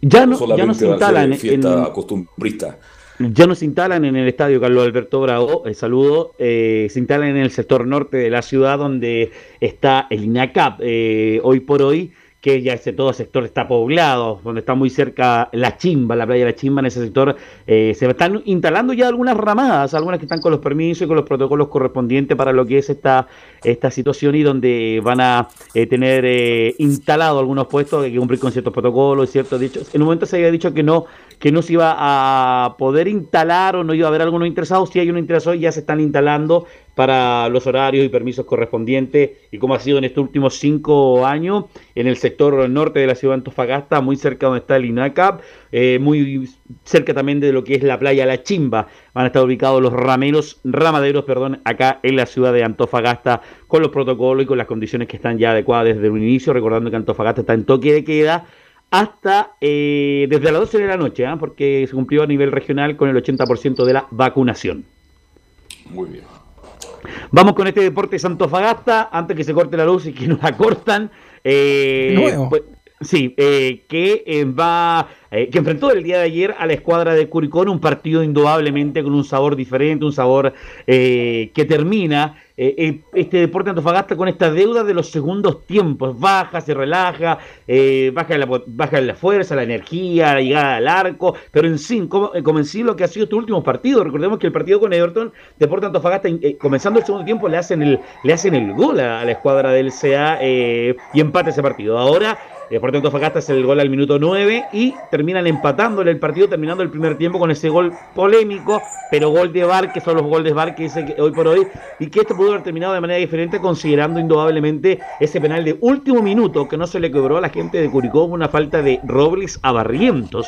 Eh, pero antes de eso también hubo una falta en el área sobre Nieto, que también no se cobró en un tiro de esquina, una situación que da entre las polémicas de estos penales, pero indudablemente el concreto, el desarrollo del partido los sigue dejando deudas sin sabores el trabajo de JJ Rivera en la escuadra de Deportes Santofagasta. De hecho, ayer le preguntaba y fuimos claros, si iba a renunciar a la banca, él dijo que no, que no lo iba a hacer porque él, cree que todavía con trabajo se pueden conseguir eh, cosas y números, porque los números a él dice que lo avalan pensando que está solamente a diferencia de goles a un punto de lo que es zona de clasificación, pero ya salió luego del triunfo obtenido de la escuadra de Cobresal, próximo rival de Deportes Antofagasta. Escuchemos el, el análisis del técnico de Deportes Antofagasta respecto a este empate frente a la escuadra de Curicó. Me parece que hicimos un, primer tiempo bueno, yo, yo, comparto con eso, fue un primer tiempo bastante sólido, donde no, no tuvimos grandes ocasiones en contra. Eh, nosotros tuvimos, me parece que una muy clara, de, aparte del gol, una muy clara de Tobías, fuera de juego medio dudoso, y también una de Ariel. No, tampoco tuvimos tantas, pero tuvimos en general tres ocasiones, sumando lógicamente la del, la del gol. El penal al último minuto, sin duda alguna, que te cambia un poquito el, el panorama eh, golpea fuerte, sobre todo cuando ya, el, cuando ya el primer tiempo estaba terminando, golpea fuerte. Eh, me parece que después hicimos, se tornó un partido de, si bien yo creo que Curicó hizo mejor este, pero 15 minutos segundo tiempo, lo hizo mejor. que nosotros. Yo creo que después el partido se tornó más de ida y vuelta, con un poco desordenado por ambos equipos. Me parece que nosotros un poquito desprotegidos y aprovecharon espacio. Yo, yo recuerdo también que Jason, que Uribe, que el mismo Tobías tuvimos ocasiones como para, para terminar en algo mejor, se tornó más de ida y vuelta. No encuentro que hayamos hecho un segundo tiempo quizás tan bajo como el de O'Higgins, por ejemplo, el de O'Higgins fue más bajo que el de hoy. Sí, lo tornamos de ida y vuelta, eh, donde no tuvimos so- en, en el fondo solidez como equipo para que no nos llegaran y poder nosotros ir empujando hacia arriba. Pero siento que terminamos empatando un partido eh, de forma justa, no, no lo merecimos ganar, me parece que era injusto también perder por el esfuerzo, por, por lo que hicimos sobre todo el primer tiempo y, por el esfuerzo que hizo en el primer tiempo. Se queda con ese análisis de los 15, los 20 minutos. Creo que hemos escuchado muchas veces que él analiza el partido por 25, 30, 15, 10 minutos. Como que eso, como que me da la sensación que al final JJ Rivera analiza el partido por fracciones y no por lo que dura 90, 95, 100 minutos como duró ayer en tiempo general el, compromiso. Un tema que, y, y después no acepta que tú le dices en el momento el partido fue bajo, fue malo, jugó mal. Dice no, después en el partido siguiente él te dice, bueno, sí, el partido anterior jugamos mal, estuvimos bajo. Bueno, escuchamos la siguiente. ¿Va a renunciar? Bueno, con pregunta que eh, la pregunta que viene incluida también en este siguiente audio. ¿Va a renunciar hoy a la banca de Deporte Antofagasta? Gusto saludarle. por ningún motivo. Siguiente pregunta. Allá, ok. Hay que, eh, entonces, eh, ¿tiene alguna propuesta diferente para mejorar considerando eh, los bajos partidos que ha estado haciendo su dirigido y su trabajo, profe? Los partidos no han sido bajos, Pedro. No, han sido bajos, han sido con baches, que es diferente. No han sido bajos los partidos. Si no nos hemos ganado a O'Higgins, nos hemos ganado a Palestino, nos hemos empatado con Everton, que es fuerte local. No, no, no han sido partidos bajos. Yo entiendo, Perfecto. entiendo, entiendo, Juan Pedro, y, y yo le escuché su, su pregunta, pero espero que escuche mi, mi respuesta. No han sido partidos bajos, han sido partidos con baches. Eso sí, eso sí, nosotros lo reconocemos. Ahora no, no han sido partidos bajos, si no, no tendríamos 28 puntos. Nosotros no tenemos 30% de rendimiento, tenemos 48, 49, que se acerca a lo que ha tenido Antofagasta eh, constantemente. El Antofagasta terminó el año pasado en zona de copa y terminó con un 48% de rendimiento, que es el mismo que tenemos nosotros. ¿Ya? Entonces, yo siento que eh, hay que mejorar estas lagunas que tenemos en los partidos, pero no han sido partidos bajos y me parece eh, un poco... La, encuentro directa la pregunta, que está bien, pero no sé si la encuentro tan, tan buena esa pregunta de renunciar. Yo creo que no está en mi cabeza. Si alguien no quiere contar conmigo, se conversará, pero ¿cómo voy a renunciar si el equipo está octavo? Estamos a un punto, a, a un punto de, de meternos en la Copa, a dos puntos de la Unión, estamos a tres puntos de la U, a dos puntos Católica, está todo parejo, está a seis puntos el puntero. No, no, no, no encuentro que sea una campaña desastrosa. Sin duda alguna podemos estar más arriba y eso yo lo reconozco. Lo ¿Lo invitó a reconoce, pero no. eh, JJ Rivera o no? Perdón, Carlos Alberto. Después lo invitó a almorzar JJ Rivera a usted o no? Yo creo que después me van a invitar a, a no tener más preguntas en la conferencia. De hecho, yo no iba a preguntar ayer y por un tema técnico tuve que, que preguntar, de hecho. Así que, eh, pero la gente ayer pidió la salida del técnico de Deporte Antofagasta, se está conformando con muy poco, con lo justo. Y se- ese tema de que Deporte Antofagasta terminó la temporada anterior con este porcentaje y nosotros llevamos esto la eh, terminado o lo que va a la mitad del torneo, un tema que, que da para analizar respecto a lo que está buscando la institución Deportes Antofagasta, lo que está buscando eh, Juan José Rivera y pensando que el próximo rival, un rival que viene ganando hace 5 o 6 fechas. Cobresal, Deportes Antofagasta tiene fecha libre, la fecha que sigue, y eh, viene con Cobresal la próxima semana siguiente. Vamos a ver cómo se continúa, si se sigue o no se sigue sosteniendo el trabajo del técnico Rivera en la escuadra del CEA que deja insabores, no se entiende el juego, no sale a buscar, no llega al área a los segundos tiempos. Los partidos no duran 45 minutos, duran 90 el análisis que podemos concluir de este partido. Lo que sí le aseguro, Carlos Alberto, es que el próximo partido de Deportes Antofagasta, el primer tiempo lo va a jugar muy bien, el segundo van a haber bastantes dudas respecto a lo que dice el técnico del CDA. Buenas tardes, Carlos Alberto Gracias. Leo, igual. Gracias, Juan Pedro. Buenas tardes y llame a los bomberos. ¿ah? Hasta luego. Eh, sí, están pasando, de hecho, están A tirar pasando. agüita, a tirar agüita ahí. O si no, hable con Freddy. Él le manda un carro bomba para, para Justamente. Antofagasta. ¿ah? Ahora vamos con Rodrigo Jara, pues Carlos. el profe Jara, don Rodrigo pues. Jara, ¿cómo le va? Buenas tardes. Vamos a resumir a grosso modo lo que ocurrió ayer en la tarde, pero desde el punto de vista curicano. En razón a aquello vamos a comenzar escuchando a Ronald de la Fuente que nos entrega su visión de lo que ocurrió en el partido ayer en el Calvo y Bascuñán. Primero 10-15 minutos creo que entramos medio desenchufados en el partido. Ellos nos tuvieron la pelota, nos generaron por ahí un par de ocasiones se pusieron en ventaja y no, no pudimos eh, reponernos, ¿cierto?, de, de, esa poca eh, elaboración de juego que tuvimos el primer tiempo. No, no teníamos, no encontramos los espacios precisos para poder generar juego, volumen en el ataque.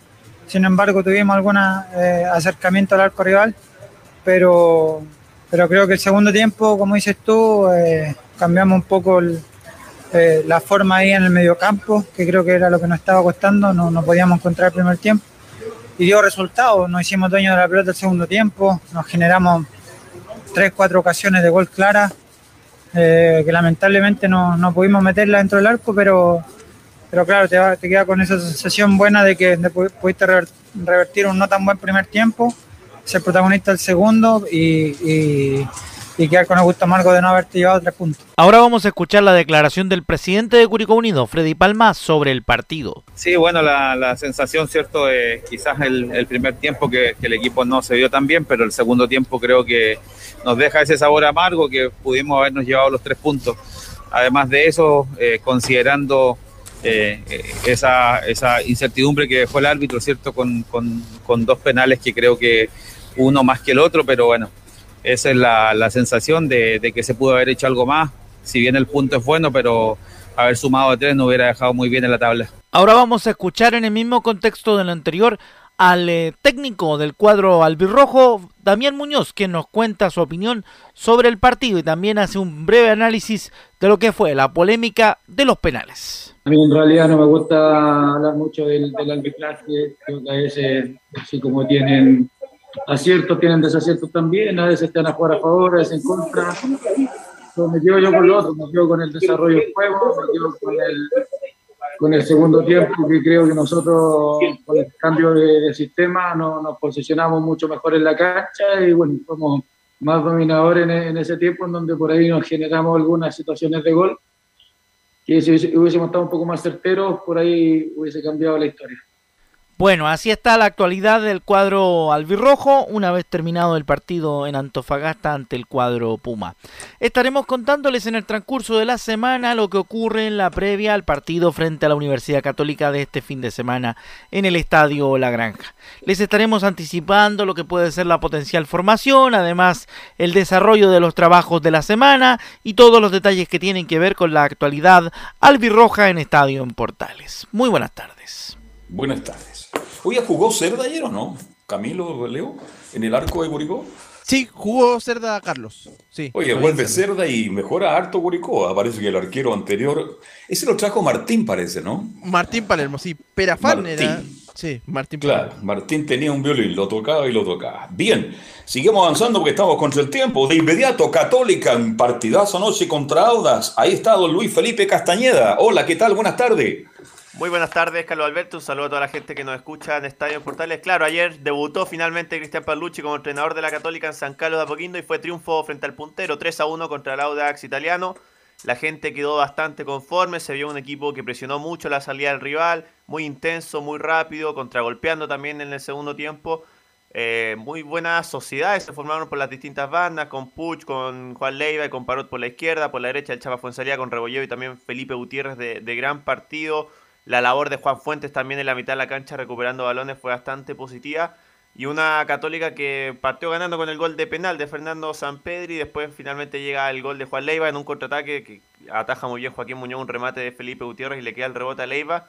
Descuenta a Palacios y ahí mejoró un poco el Audax italiano. El Zanahoria Pérez sacó unos muy buenos balones, un remate muy bueno de Joaquín Montesinos por la izquierda y finalmente lo liquida la UC con el gol de Alfonso el Poncho Parot de cabeza, luego un centro de Chapa Fuensalía en lo que fue un partido bastante positivo que dejó muy buenas impresiones en la gente y también en el cuerpo técnico interino por ahora de la Universidad Católica este 3 a 1 frente a uno de los punteros. Sí, oye, el, gol de, me acordé del gol de la Ribella, que la rozó, el mismo caso de Parota, el centro de, de Fuensalía es muy bueno, Camilo, y, la rozó, no sé, con un cabello, y cómo celebraba Parota, ¿eh? Sí, que, es que fue un buen partido, uno de los destacados de Parot, que ha sido criticado en el último tiempo, eh, pero ahora este tuvo constante, tuvo varias veces en campo contrario y ahora convierte, así que feliz porque era uno de los más criticados. Ahora yo creo que Audax, Luis Felipe Castañeda, respetó mucho a Católica. Audax el primer tiempo respetó demasiado a Católica y cuando se atrevió, cuando cambió el esquema, cuando estaban 2 a 0, Audaz era prácticamente dominador y llegaba permanentemente, sobre todo con Montesino, que remataba de toda, de cualquier posición. Llegó el 2 a 1 y yo pensé, Audaz se va a ir con todo en busca del empate y así lo hizo. Bueno, ocurrió lo que ocurrió después. Entonces, por ahí también hay que tirar la oreja al amigo, ¿ah? al amigo de Laurencio, que se atrevió muy tarde, pero al final creo que Católica ganó bien, ganó muy bien y bueno, Usted leyó la declaración y o la escuchó las declaraciones de, Gutiérrez, Luis Felipe Castañeda. De hecho, eso fue lo mejor de todo. ¿ah? Ahí se, notó que algo, algo había pasado y que parece que lo que tú mismo comentabas, Luis Felipe, lo que comentaba la prensa en general, era algo de verdad, a pesar de que el técnico anterior lo desmentía de que habían conflictos de camarín, porque como de un partido a otro la Católica cambió y de hecho eh, hay cosas que uno dice eh, son muy raras de escuchar en la transmisión de Estadio Portal y es por ejemplo una de ellas que, y Camilo se va a reír, que Ricardo jamás mía quede tranquilo en un partido de la Católica, pues. O sea, la Católica está, fue una tromba ayer, pues. Muy tranquilo Ricardo... estuvo ayer en San Carlos. Sí, ¿Le gusta la Católica jamás sí, sí, sí. No me había dado cuenta de que sí. Claro, no, pero es que siempre uno escucha a Ricardo y, siempre está criticando, no queda conforme con lo que pasó, pero ayer como que yo creo que desde el más pesimista quedó con un, un, un gustito distinto con la Católica que se vio ayer en San Carlos. Así es, ¿no? Y también los hinchas. O sea, el público controlado eran 3.200, pero yo la verdad conté bastante más ayer en, San Carlos de Apoquindo. La gente también se fue conforme. Se notó un, aire distinto en, el público, en los jugadores también que se soltaron bastante más. Eh, antes de escuchar a Paulucci, escuchemos justamente la de Felipe Gutiérrez, que es la, última que mandamos ahí para escuchar sus declaraciones respecto a lo que fue esta salida de Gustavo Poyetti la semana de la Católica. Sí, claramente había, un, había una tensión eh, en, la, otra, en la otra etapa con, con Gustavo y creo que, obviamente con, con, la salida de él, él ha tomado una decisión creo que correcta, creo que, que los jugadores ya no estaban en la misma parada que, en un principio y bueno, claramente la, la, actitud de los chicos, de todos nosotros ha cambiado, ha sido para mejor y obviamente hoy día fue, se vio reflejado. Bueno, ahí lo dice claramente Felipe Gutiérrez, uno de los líderes de, este camarín, muchos años en el fútbol europeo, así que vos autorizás al menos. Dice una cosa también por ahí, dice, no estábamos en la parada. En la parada. Cuando se fue el técnico cambiamos, cuidado con eso. Cuidado con esas palabras que de repente alguien las toma, las saca de contexto, como se dice ahora. ¿eh? Hay que tener cuidado con eso.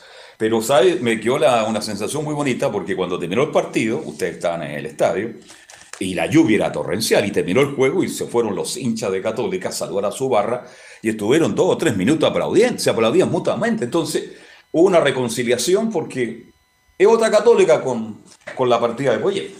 Carlos, o sea, perdón, y queda para el análisis entonces, ¿existe ese término de la cama probablemente? Sí, oye, ahí no se dio cuenta lo que dijo Gutiérrez. Sí. Mm, mm. Por, eso, por eso le digo, o sea, se notó demasiado. Sí, se notó. Así que. Sí, siempre pasa. Cuando un técnico se juntan tres, cuatro, cinco jugadores, otros ocho grupitos, y dicen: No, no, no, no, no. Vamos a hacer lo justo y necesario. Si sale, sale, pero no lo entreguemos por este caballero. Bien, es el fútbol, así es el fútbol, mi estimado Felipe. Así es, y escuchamos ahora al técnico que debutó el día de ayer, Cristian Paulucci. Escuchamos la primera del técnico cruzado que nos aseguró que fue un triunfo muy importante. Sí, sí, es un triunfo muy importante porque acortamos la diferencia que, tenía este rival directo con nosotros. Eh, estamos muy contentos con el, con el grupo que el, club decidió que estemos al frente, eh, con todos los chicos del staff, por sobre todo cómo trabajaron estos días los, futbolistas, el equipo, el plantel. Así que vino bien, viene bien este triunfo, para seguir en la senda para lograr el objetivo que es lo que tanto ansiamos.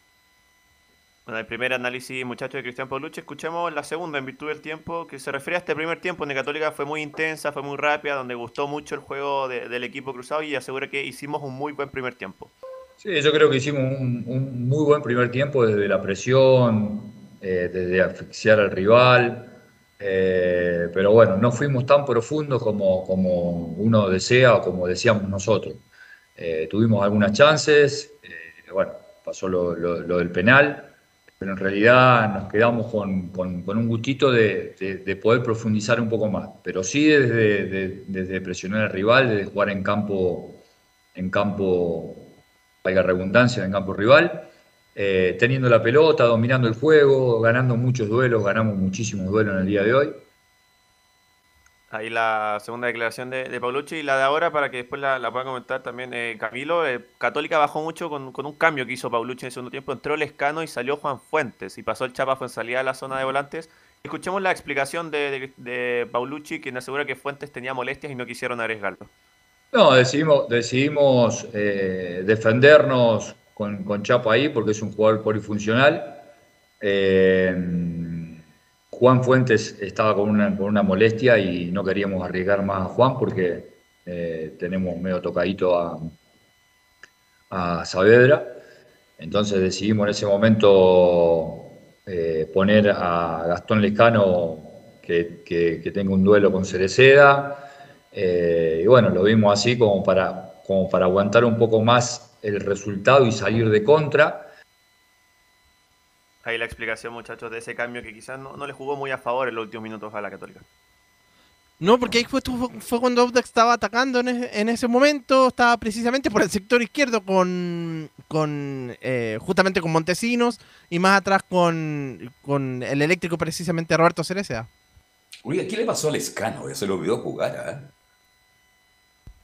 Y entre las lesiones que ha tenido también lo han afectado, lo afectaron bastante este año sobre todo, porque el año pasado jugaba bien, era el titular con Holland. Pero titular pues era inamovible en la Católica y la Católica por fuera entraba muy bien y era importante, pero resulta que en el último año Lescano se lo olvidó jugar, las lesiones puede ser. Ayer ni siquiera lo vi correcta todo, pero, pero no pudo. Pero en fin, ya a lo mejor se podrá recuperar. Sí, y ojo que es uno de los que finaliza contrato en diciembre por el cupo extranjero. También es difícil que, que el Escano pueda seguir en la Católica un año más. Y bueno, eso para terminar el informe Católica. El domingo, 20 horas, visitará a Curicó. Eh, las bajas ya lo conocimos ayer. Saavedra tiene una contusión en el gemelo y Juan Cornejo tiene un desgarro. Eso obviamente sumado a los que están en la selección, Valver Huerta, Marcelo Núñez y Diego Valencia, que podrían ya volver para el partido con Curicó. Y también las operaciones de Luciano Agüet y Gonzalo Tapia, que están en etapa de recuperación. Bien, gracias Luis Felipe Castañeda, gracias, buenas tardes. Mañana ampliamos la información de la Católica y nos vamos de inmediato con Colo Colo, Nicolás Gatica. Buenas tardes otra vez, ¿cómo le va? Sí, buenas tardes a la sintonía de en Portales. Bueno, como queda poquito tiempo, vamos a hacer claro y preciso, más que nada revisar la, la formación de inmediato que prepara Gustavo Quinteros con una modificación. Va a salir el chico Vicente Pizarro por un poco de descanso, no quiere decir que no esté porque de hecho está citado pero para dar un poco de descanso porque ha tenido harto trajín, Copa Chile, también el Campeonato Nacional, jugaría el juvenil Brian Soto, que utiliza la camiseta 22 y que tuvo algunos, de hecho, partidos de titular Soto el sábado pasado en la Copa Chile, así que esa sería la modificación y el resto sería lo mismo y además Emiliano Amor ya se había dicho esta lesión que tenía, eh, afortunadamente para él y para la gente de Colo Colo va a poder estar presente Emiliano Amor y hoy día va a ser de la partida junto a Falcón, va a ser de la dupla de central, Matías Saldivia todavía no está eh, recuperado también está el chico Daniel Gutiérrez. Vuelve la citación Mico Albornoz, que no estuvo el fin de semana pasado.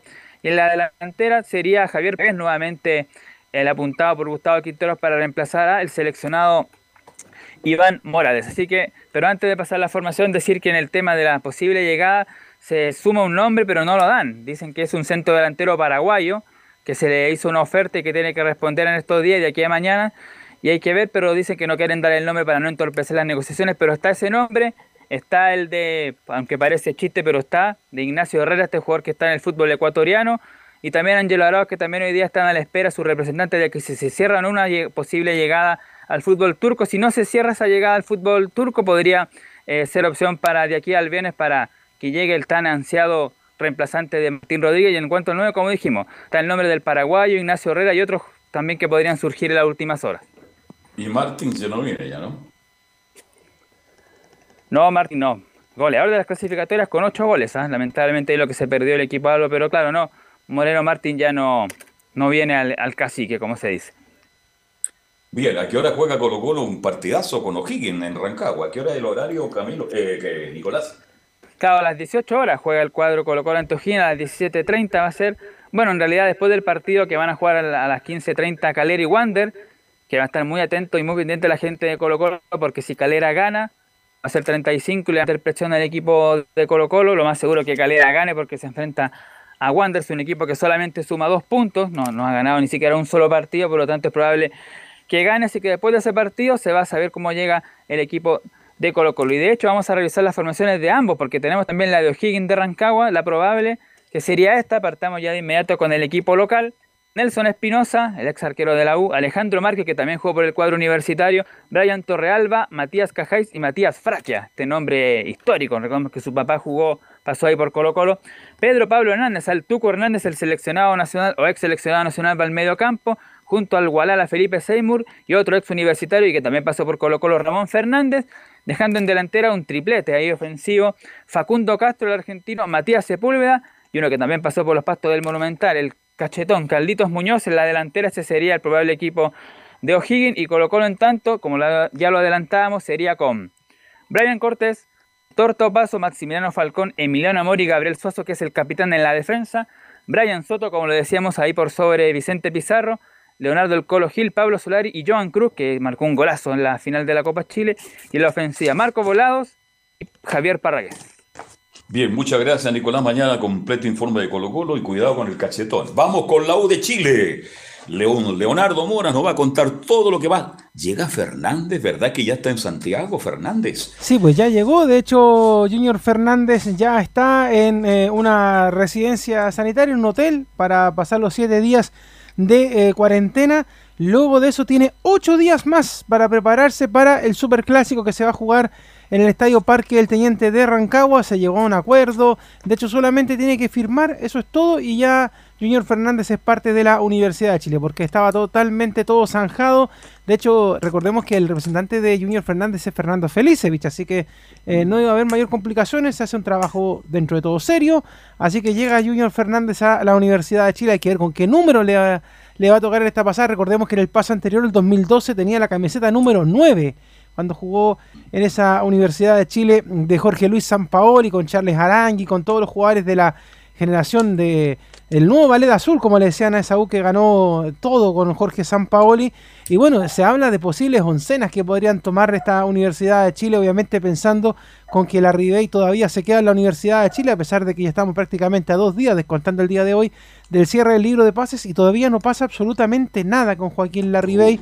Así que eso es algo que sí tiene muy preocupados los hinchas de la Universidad de Chile. Pero mire, le voy a dar esta oncena para que usted se la imagine nomás y me diga cómo, se, vería esto. Mire, de poner el arco, Díaz, González, Arias y Morales, Galani como único contención y más arriba, Espinosa, Sandoval y Cañete, Junior Fernández y Larribey.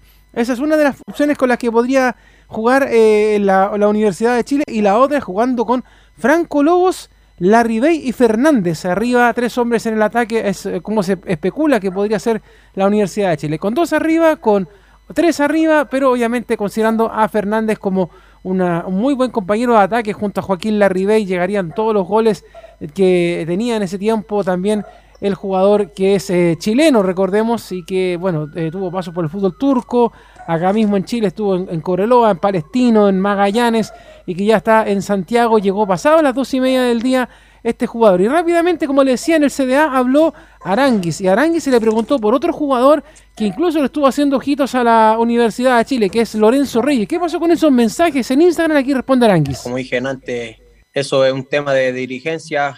Con el, con el Lolo no, no he tenido la, la posibilidad de conversar trabajamos con, con el mismo representante, ahí me, tiró buena onda, pero como te digo, ese es un tema que, que pasa por, por, la dirigencia, eh, el profe y nosotros obviamente tenemos que, que adaptarnos con, con, lo que hay en este momento, si, si el día de mañana llegarán refuerzo o no, como vuelvo a repetir, eso es un tema de dirigencia que, que nosotros no, no, no tenemos que, que tocar mucho ese tema.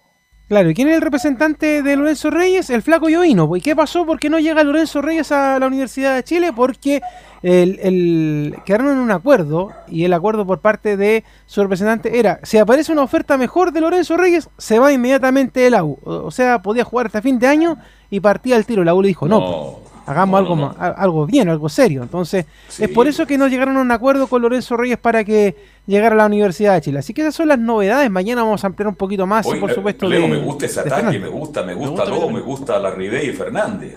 Claro. Me gusta eso. De hecho, a los hinchas de la, de la U hace, se le hace ilusión con tres hombres, con dos hombres en el ataque y con los restos de los nombres que le, que le di. Pero bueno, vamos a ver finalmente si es que esto se llega a concretar, porque lo importante ahora, más que lo de Junior Fernández, es qué pasa con la Ribey. Esa es la gran duda que tiene la Universidad de Chile. Así que bueno, mañana ampliamos más de esa información. Camilo. Sí, no, que con tres, ahora tiene para jugar con tres justamente porque Junior Fernández va por una punta y, Franco Lobos también maneja ese perfil, entonces le podría dar con tres.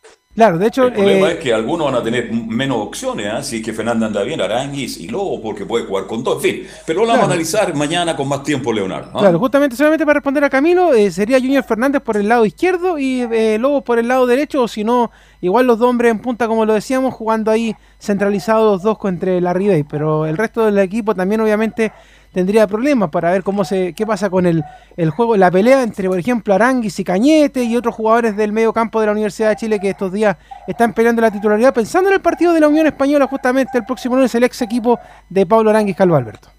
Buen partido el próximo día lunes. Bien, gracias Leonardo, pero ya ahora escuchamos de inmediato para ir cerrando el capítulo de hoy de Estadio Portales a don Laurencio Valdama que retoma el micrófono para contarnos todos los lo que pasa en los equipos de Colonia. Laurencio.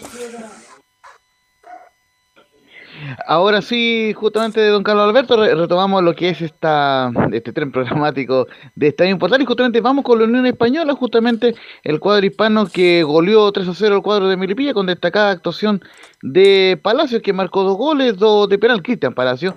Recordemos el cuadro eh, eh, el cuadro hispano que, que, logra esta victoria 3 a 0, revitalizadora. ¿Por qué? Porque el elenco de, Santa Laura venía de eh, quedar eliminado en Copa Chile ante el cuadro de Colo Colo y ciertamente también importante lo que hizo Bastián Yañez, un golazo que por lo menos hasta ahora en mi criterio el golazo eh, de la fecha donde eludió un par de jugadores y definió a un palo del arquero eh, el Nicolás Pérez, quien además tuvo dos, tres tapadas impresionantes también, que pudieron evitar una goleada de mayor proporción. así que muy interesante lo, lo, que hizo el cuadro de la Unión Española, quien además está perfilándose de manera interesante en la tabla de colocaciones porque por lo menos eh, subió al, sexto lugar. El cuadro hispano está, peleando por acceder a copas internacionales. Justamente está sexto con 30 puntos y alcanzó la línea de la U que justamente visitará a la U el próximo lunes en Santa Laura. O sea, recibirá a la U el próximo lunes en Santa Laura. Así que será un lindo partido de pronóstico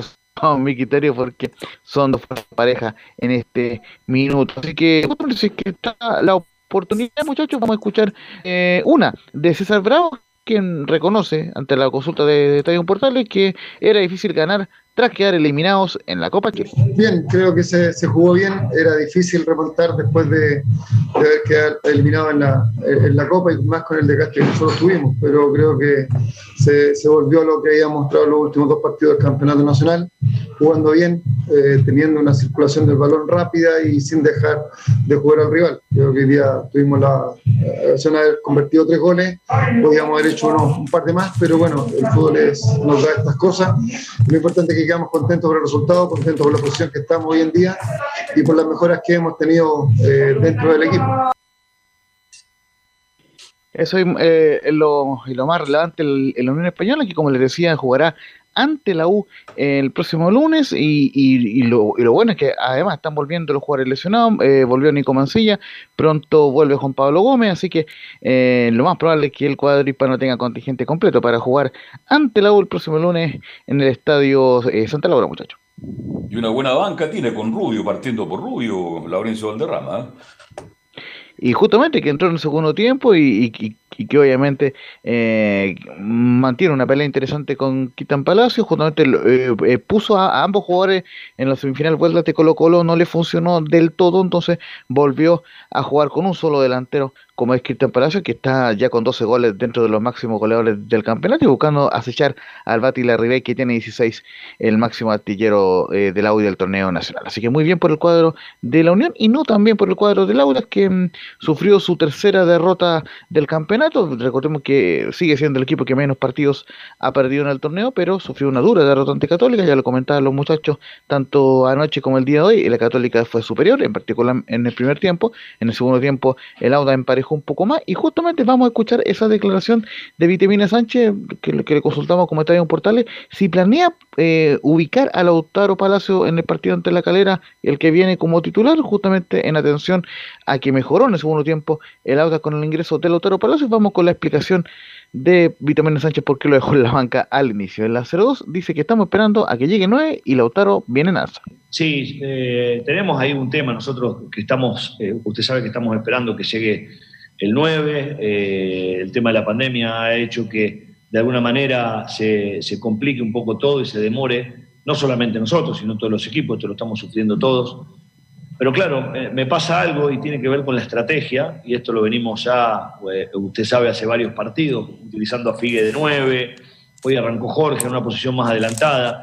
El tema, el tema es, eh, en caso de necesitar el centro delantero, mirar a la banca y no tener, no tener ese recambio, ¿no es cierto? Entonces la estrategia pasa un poco por, por esos lugares. La verdad que eh, en, los partidos anteriores nos salió bien y hoy de alguna manera, si se quiere, no. Hoy la crítica va a decir, ¿cómo no jugó Palacio de 9? Nuestro análisis pasa un poco por ahí, o sea, decir, bueno, a ver, Vamos a suponer que te vas al descanso perdiendo con la Católica, como nos pasó, que es una posibilidad.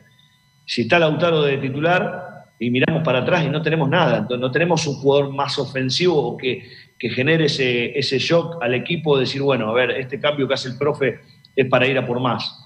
Entonces, por eso nos guardamos esa, esa carta.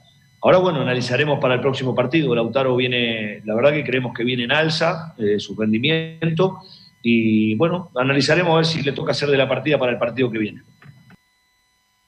Justamente para ir cerrando este informe Express de las colores, muchachos, el día domingo jugará el Audax ante la Calera en el Estadio del Teniente de Rancagua a 5 media. Y ojo que un partido fundamental porque el Audax llegará, en el peor de los casos, entre los tres primeros y en la posición de clasificación a Copa Libertadores. Eh, depende de los resultados, como por ejemplo el partido de la Calera ante Wander, lo que viene eh, más tarde de, de, Colgolo ante Así que eh, el Audax, por lo menos, esta fecha la termina dentro de los tres primeros, pero para revalidar eso debe ganarle a la Calera el domingo en el partido importante, recordemos, en Rancagua y por supuesto para ir también cerrando el cuadro de Palestino que visitará esta noche en el último partido de la jornada, de esta intensa jornada de la, de la vigésima fecha, a las 20-30 horas a Everton en un duelo importante porque Everton viene herido por la derrota de la final de Copa Chile, así que Palestino intentará aprovechar eso en el estadio Sausalito de Viña del Mar, 20-30 horas el partido ahí con el técnico Pato que dicho sea paso también busca salir de los últimos puestos de la tabla.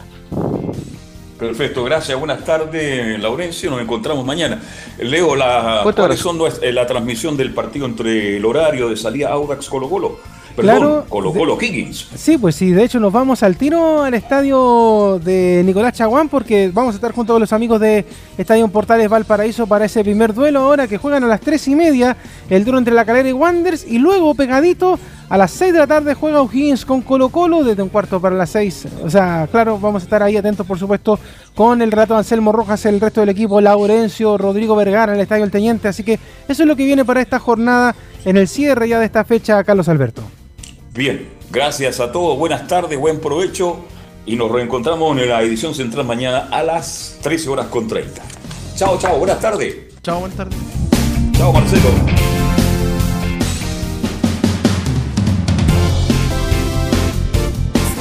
Fueron 90 minutos con toda la información deportiva. Vivimos el deporte con la pasión de los que saben.